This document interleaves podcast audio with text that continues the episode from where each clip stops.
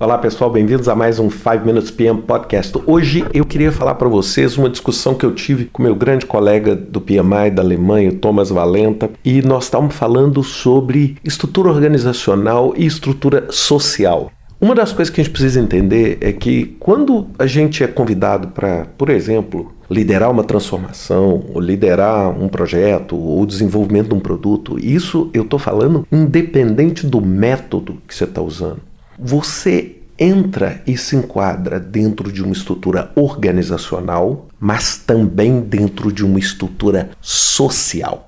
O que, que eu estou querendo dizer? É que, sem dúvida nenhuma, quando você tem um cargo de Scrum Master, de Project Manager ou de Chief eh, Transformation Officer, você ganha lá a sua caixinha dentro do organograma da organização, onde você tem um chefe, onde você tem a sua equipe, você tem os seus subordinados. Qual que é o grande desafio que a gente vê hoje? É que se você ficar confinado ao entendimento daquela estrutura organizacional, eu vou te dizer uma coisa: você está perdido. Você está perdido. Por quê? Porque aquela estrutura organizacional mostra as relações e as conexões oficiais estabelecidas pela organização. Mas a organização, ela é muito mais do que isso, porque ela é constituída de pessoas. Então é o seguinte, existe uma organização paralela a essa organização. E essa organização paralela, ela não é estruturada segundo o controle da empresa. Ela é estruturada segundo as relações entre as pessoas. E essas relações podem ser o seguinte: poxa, eu gosto demais daquela pessoa na outra área porque nós jogamos futebol juntos.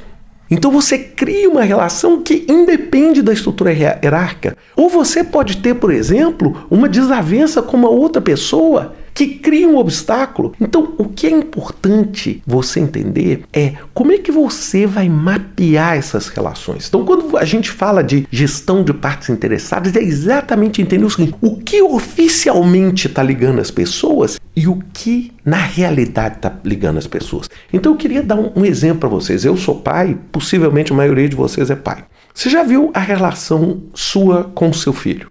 Na maioria das vezes, você tem, óbvio, sem dúvida nenhuma, prescrita inclusive pela lei se seu filho é menor de idade, você tem uma responsabilidade legal, ou seja, você é o chefe. Por quê? Porque a lei institui a sua responsabilidade como pai ou guardião.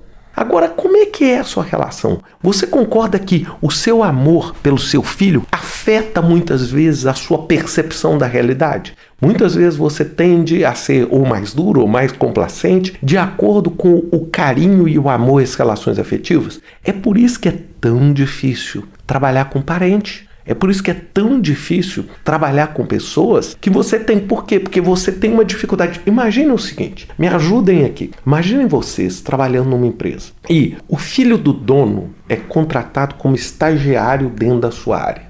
Bem, do ponto de vista organizacional, o que, que é esse rapaz ou essa moça? Um estagiário.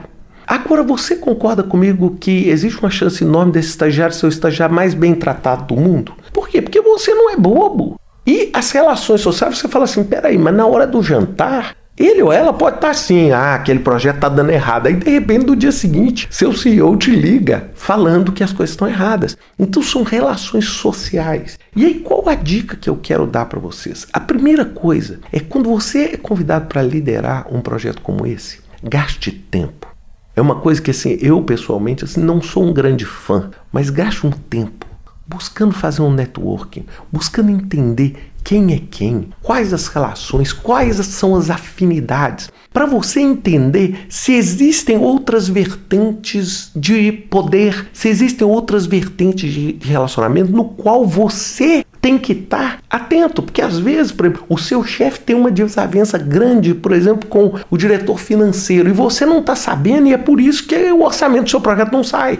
As coisas são assim. As coisas são assim. E isso vale não é para organizações, isso vale para organizações, isso vale para governo. Então, os gerentes de projeto mais bem-sucedidos, os gestores de transformação mais bem-sucedidos são aqueles que são capazes de entender. Não estou falando aqui nunca para você passar a jogar o jogo vamos dizer, de mentir, de tentar é, esquecer o seu trabalho. Agora, você não pode ser uma pessoa alienada a essas estruturas. Você não pode ser uma pessoa alienada porque essas estruturas impactam maciçamente o resultado do seu trabalho. Quem nunca teve desafios em trabalhar em empresa familiar? Quem não teve desafio, por exemplo, algumas empresas onde você fala que você não pode ter relacionamento, né, ou, ou afé com pessoas, ou pessoas da mesma religião, ou da mesma etnia, ou de etnia diferentes? Lembre-se o seguinte, gente, nós como pessoas, nós não somos máquinas capazes de processar instrução com perfeição.